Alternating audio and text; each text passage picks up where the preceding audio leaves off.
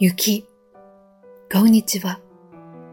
我が島根、昨日は大雪警報が出されました。私の住んでいる市にも大雪警報、それに風雪、雷、波浪、雪崩、着雪注意報と出せるだけありたっけ出されました。今日も引き続き注意報が出ています。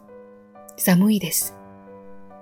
悪天候で運転も非常に不便ですが、この辺りは何度も書いていますが、とにかく車でなければどうにもならない場所なので、用心しながら運転しています。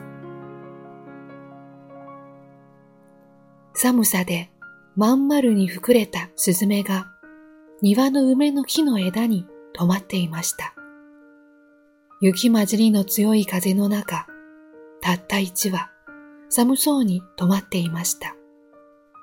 窓からしばらく見ていましたが、スズメは時々止まる枝を変えて、でも梅の木からは離れずにいました。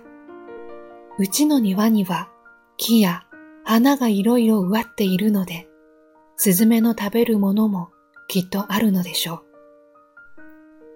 もう少し暖かくなれば、スズメの止まっている梅に花が咲き実がなるけれど、今は雪。とはいえ、最近、梅の枝につぼみがたくさんついて、少しずつ膨らんできています。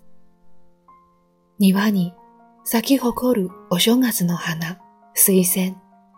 水仙もこんなに寒いのに綺麗に咲いて目を楽しませてくれていますが、寒風の中、つぼみが日に日に大きくなる梅のなんといじらしいこと。